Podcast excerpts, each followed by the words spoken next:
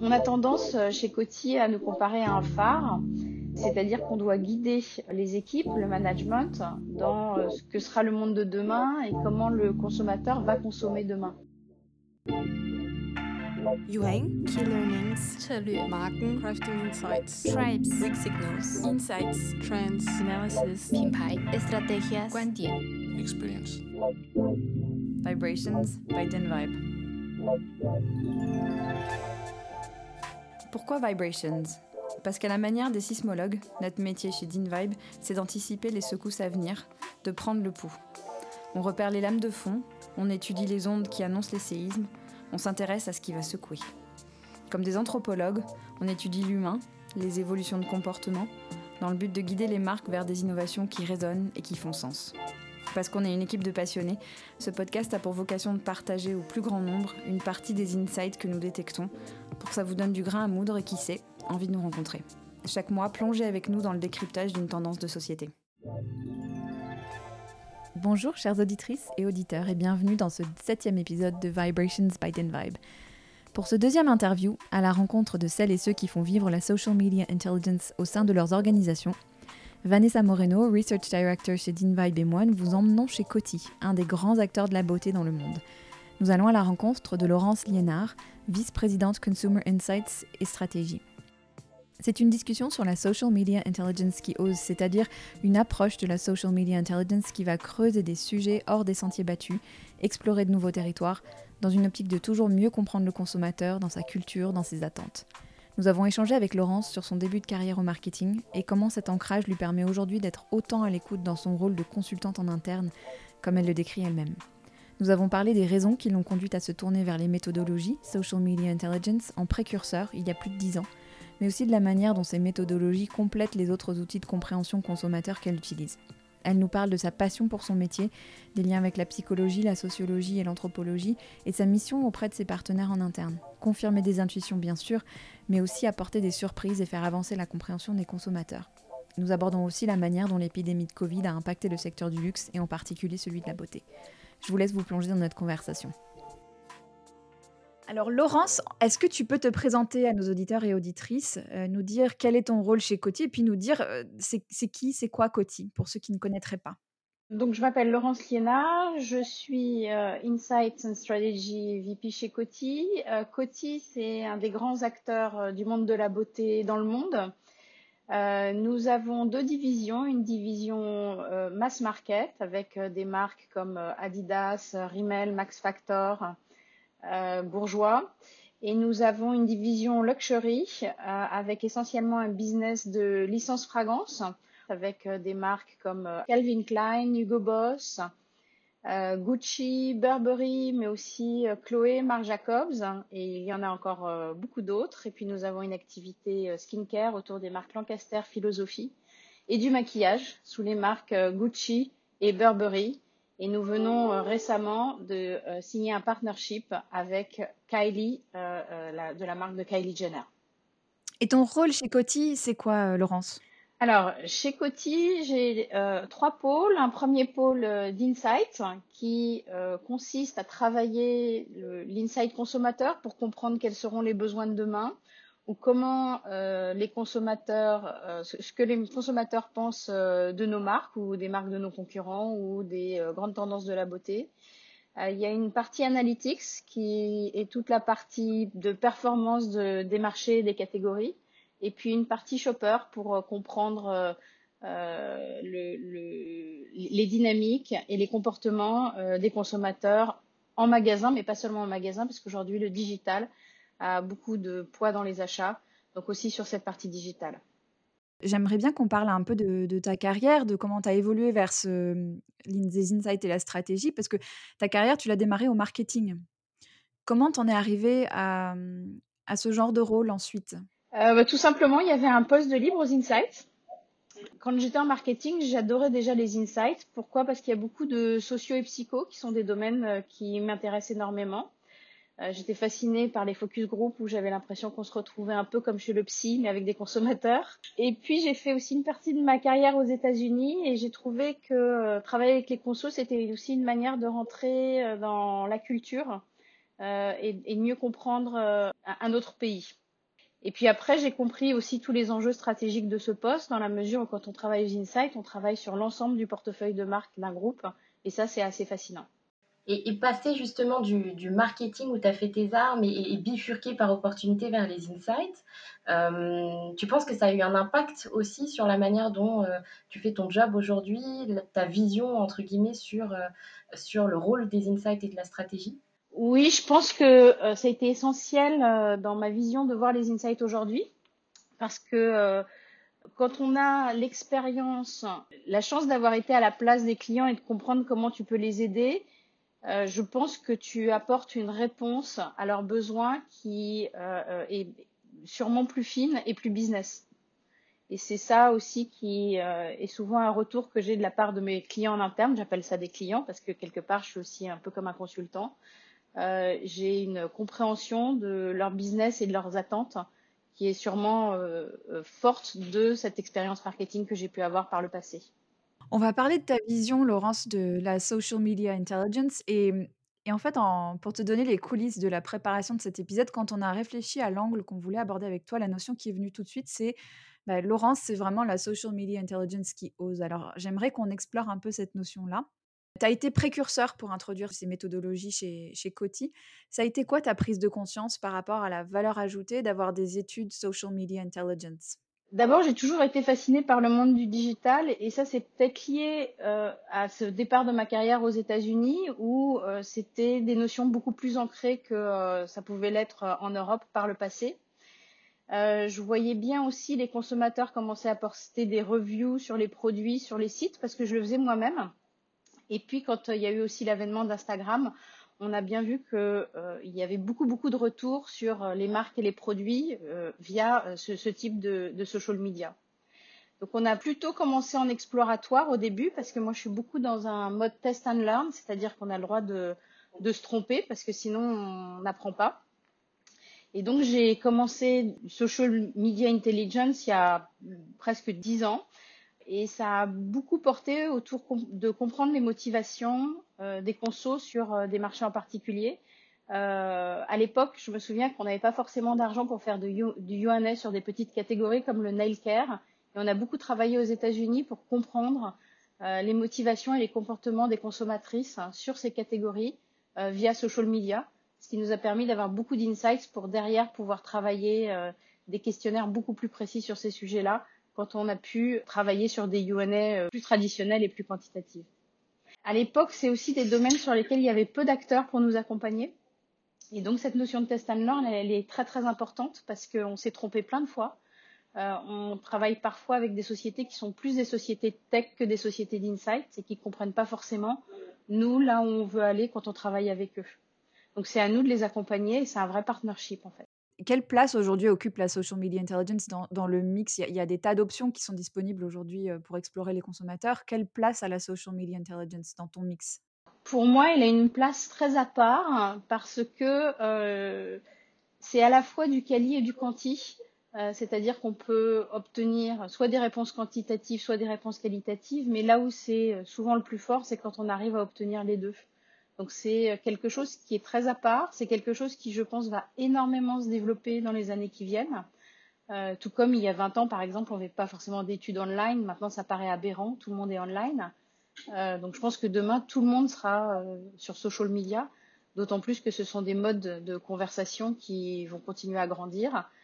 il y a beaucoup de choses à faire sur Instagram, comme du social watching, par exemple. Il y a aussi beaucoup de choses à faire avec TikTok. On peut arriver à faire de la pure ethnographie à partir de euh, ce qu'on peut euh, récupérer sur TikTok. Alors, moi, ce que je trouve génial, euh, j'aime bien le terme que tu as utilisé, Sandra, sur la social media intelligence qui ose, parce que je trouve que ça te va comme un gant, Laurence. et notamment quand on parle, quand on entre dans le vif du sujet, quand on parle des, sujets qu'on traite ensemble, qui sont souvent hors des sentiers battus. Euh, alors, on a toujours constaté euh, avec les équipes que euh, tu avais une façon aussi originale d'aborder les sujets. C'est des sujets qui sont souvent osés, voire carrément aventuriers. Alors moi, j'ai une question qui me brûle un peu les lèvres, c'est comment ces idées d'études, elles émergent chez Coty en fait? Est-ce qu'elles viennent de, vos équipes? Est-ce qu'elles viennent de la marque? Est-ce qu'elles viennent... Enfin, d'où ça vient, cette affinité avec les sujets osés? Alors c'est une bonne question Vanessa, parce qu'effectivement, ça vient d'un peu partout. Et ça fait aussi, c'est aussi la richesse de cet outil. Ça vient bien sûr des marques et des briefs qu'on peut avoir comme euh, le travail qu'on a pu faire ensemble euh, autour euh, de l'advertising, des célébrités ou des ingrédients, par exemple. Mais ça vient aussi de l'équipe Insight de manière plus large. On a une réunion toutes les semaines où on aborde beaucoup, beaucoup de sujets. C'est une réunion très internationale avec beaucoup de nationalités différentes. Tout le monde apporte sa pierre à l'édifice et on se nourrit de, ces réflexions pour se, poser les questions par rapport à nos business. On a aussi des newsletters en interne euh, qu'on a environ deux fois par mois. Il faut trouver des sujets, donc c'est important pour nous d'être apporteurs euh, de sujets et de questionnements. On est un peu comme des anthropologues au sein de la société, donc c'est à nous de rapporter l'extérieur à l'intérieur. Donc c'est aussi à nous de définir les sujets qui nous paraissent euh, d'actualité et d'importance, voire les trending themes qui sont importants et sur lesquels il faut qu'on se penche. Et puis aussi, je suis nourrie de toutes les réunions stratégiques auxquelles euh, je participe. Moi, je sais où la société veut aller, ce qu'elle a comme question. Euh, donc, euh, c'est aussi euh, mon rôle de patronne de ce département de pouvoir euh, répondre le plus en amont possible à ces questionnements qu'ont les patrons chez nous. J'aime bien cette image d'anthropologue d'ailleurs. Des, des, psychiatres, des anthropologues, des sociologues, on est un peu tout ça à la fois, et des statisticiens aussi parfois. Eh bien oui, parce qu'il y a la data, il y a le quanti, évidemment. Alors, il y a un sujet dont on aime bien parler chez Vibe, c'est euh, le fait d'oser challenger des a priori sur les consommateurs. Et surtout les gens qui sont derrière les consommateurs. Est-ce que ça, arrive d'avoir des insights conso qui vont à l'encontre de ce qui avait été déterminé dans une stratégie donnée? Oui, bien sûr que ça arrive. Au contraire, c'est là où c'est riche. Hein. C'est-à-dire que on est souvent là pour confirmer un certain nombre d'intuitions parce qu'on a aussi euh, euh, beaucoup de gens qui travaillent sur les catégories depuis des années, qui connaissent très très bien leur marché, mais on est là aussi pour, euh, pour apporter des surprises euh, et, pour faire avancer la compréhension des consommateurs euh, auprès de nos partenaires en interne, tout à fait. Je me souviens d'une chose intéressante sur euh, les, tra trains de maquillage naturel où on avait réussi à démontrer, grâce à justement du social media listening, et ça je crois que c'est quelque chose qu'on avait fait avec vous d'ailleurs, au UK, on s'était rendu compte que le mariage de Meghan avait eu beaucoup d'impact sur ces conversations, par exemple. Et donc, il y avait aussi un, impact sur le comportement des consommateurs. Moi, ce que j'ai l'impression que tu es en train de nous dire, c'est aussi que votre rôle euh, dans l'équipe, c'est euh, à tous, c'est un peu de faire une grande expérimentation, d'essayer de comprendre, d'avoir plein de rôles, plein de casquettes euh, et de savoir saisir les opportunités là où elles sont. Nous, je sais que quand on travaille ensemble, il y a aussi souvent des moments où voilà, on va t'envoyer des, nouveaux comportements, des signaux faibles qui sont encore tout petits ou conscrits à un, euh, un pays en particulier. Ça m'interroge de savoir comment ça se passe euh, de ton côté pour décider si oui ou non on doit s'y intéresser. Qu'est-ce qui va être le déclencheur? En fait, c'est assez simple et l'équipe le sait bien. On, parlait du test and learn tout à l'heure. Euh, c'est exactement ça. Il faut tester, il faut pas avoir peur de l'inconnu, il faut apprendre et puis il faut apprendre aussi à connecter tous ces signaux faibles entre eux. On est euh, sur des domaines où l'intuition est très importante et surtout dans notre métier.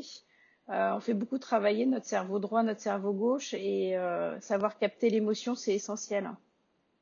Et alors justement, cette notion d'intuition, elle est, vraiment intéressante parce que si on se reconnecte à la période actuelle, on a eu beaucoup de discussions avec nos clients sur le fait que ces derniers mois euh, les a forcés à passer d'un horizon plutôt moyen-long terme à un horizon beaucoup plus court terme où justement les intuitions étaient souvent assez brouillées. Comment tu as vécu cette période et, et, en particulier potentiellement cette pression encore plus forte de ne pas se tromper? Je pense que elle, elle nous a obligés aussi à beaucoup se focuser sur le court terme et, et, ça, ça a été important pour social media parce que ça, c'est un des gros avantages du social media, c'est qu'elle permet d'analyser le court terme quasiment en temps réel, ce qui n'est pas du tout le cas sur euh, des études plus classiques où on attend encore parfois euh, quatre semaines pour avoir euh, des informations. Et on a aussi compris que analyser le court terme, c'était très important pour arriver à prévoir le long terme, hein, puisqu'on naviguait tous un petit peu à vue, en fait. Et il fallait savoir naviguer sans ces certitudes. Donc, on, revient à, ce paradigme d'écouter, analyser pour pouvoir avancer, en fait. Euh, et, ça, presque sur un rythme quotidien. En insight, quand on était sur euh, des cycles peut-être un peu plus longs par le passé, on est rentré sur des cycles un peu plus courts.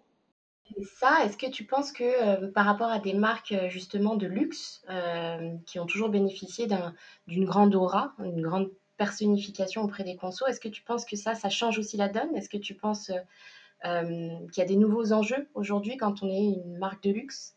Oui, c'est-à-dire que euh, cette crise, euh, elle a ébranlé un certain nombre de certitudes et, et elle a déplacé les problématiques. Je pense notamment à tout ce qui est euh, lié aux consommateurs chinois qui euh, avant voyageaient énormément et consommaient ou achetaient euh, beaucoup en dehors de Chine pour essentiellement des raisons de coût. Ce sont des choses qui sont en train de complètement évoluer. Euh, il y a un rebound très très important de leur marché et pour les marques de luxe, un vrai besoin de se positionner très fortement sur euh, ces marchés-là par exemple. Donc oui, ça a modifié euh, les, grands enjeux à, court terme, mais donc aussi, enfin très rapidement à court terme, mais fondamentalement, ça les bougera aussi à long terme. Et au-delà de la Chine, est-ce que tu vois des choses peut-être sur, sur nos marchés, dans des, des modifications de comportement euh, dans les secteurs du luxe en particulier? Il y a eu un, un, changement majeur euh, sur le marché de la beauté qui a été euh, le, fait de, porter ce fameux masque.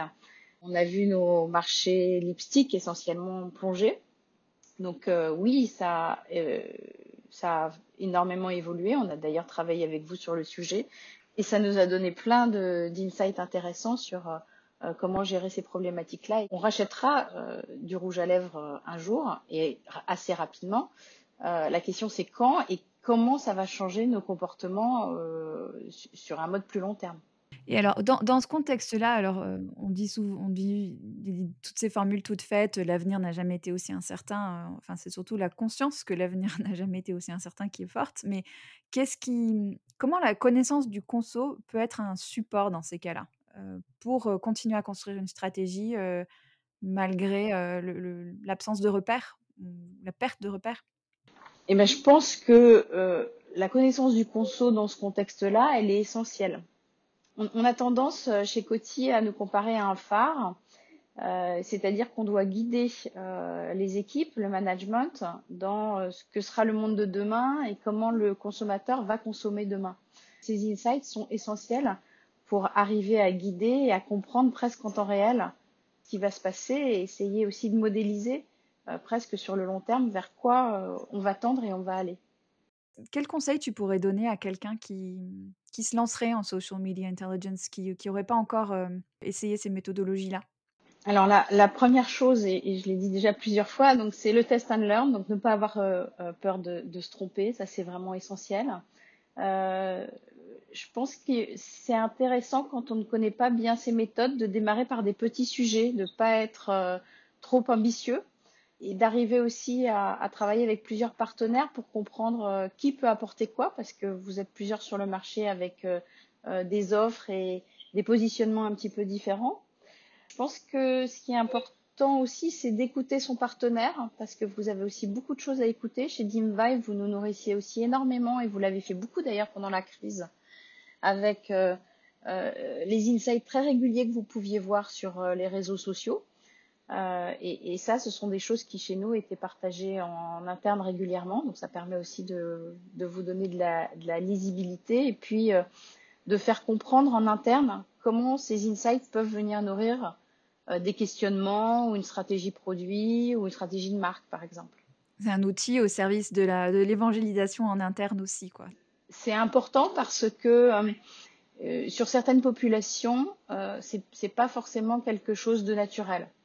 Euh, certaines populations vont vous dire qu'on travaille sur un consommateur un peu particulier, un, consommateur qui est sur les réseaux sociaux, donc un consommateur plus jeune ou un consommateur euh, qui est plus tendance par exemple. Ça peut sûrement être vrai quand on travaille sur d'autres catégories que la beauté, qui est déjà une catégorie qui est déjà bien digitalisée. Le point du, test and learn, il est essentiel pour moi euh, et, je pense que c'est intéressant aussi de travailler avec euh, avec sa propre perspective et pas forcément de répondre à un brief quand on fait du social media. On peut enrichir euh, sa propre perspective en fonction de, de ce qu'on va voir en social media. Et ça, ce qui est génial, je trouve, c'est que ça se construit, comme tu le disais, avec les partenaires quand on travaille ensemble depuis plusieurs années. En plus, ça permet vraiment de pouvoir partir à la fois des problématiques, des business questions en interne de, chez Coty et de pouvoir alimenter avec ce que nous on connaît, de justement ce qu'on voit euh, régulièrement dans nos veilles à travers euh, le point de vue conso. Quoi. Et c'est là où je trouve que l'échange il est riche entre vous et nous. Quand on a arrivé à construire une, un partnership sur plusieurs années, que vous savez aussi nous ce qu'on recherche et que vous nous nourrissez de ce que vous avez vu ou de ce ce sur quoi vous avez pu travailler pour d'autres clients parce que vous devenez aussi des experts de ces catégories. Merci beaucoup à Laurence pour son partage d'expérience et cette prise de recul sur son rôle au sein du business. Rapporter l'extérieur à l'intérieur, voilà une très belle manière de décrire la mission des départements en charge des insights. Et la notion de test and learn dont parle si souvent Laurence est une approche que nous partageons et que la Social Media Intelligence facilite grâce à une analyse en temps réel. Pour toute question ou pour échanger sur cet épisode, contactez-nous à l'adresse mail vibrations, v i b r a t o n s dinvibe, d y n v i b e.com. Merci à vous pour votre écoute et à très bientôt pour un nouvel échange avec un acteur des insights. Pour en savoir plus sur DinVibe, retrouvez-nous sur www.dinvibe.com ou sur nos pages LinkedIn et Instagram. Et si vous avez aimé cet épisode, partagez-le avec vos amis et votre réseau. Vous pouvez aussi soutenir ce podcast en vous abonnant sur la plateforme de votre choix et en laissant un commentaire et des étoiles sur Apple Podcast. Cet épisode a été produit par le studio Encore Encore, réalisé par Chloé Vibo et Jeanne-Marie Desnos. Merci et à très bientôt.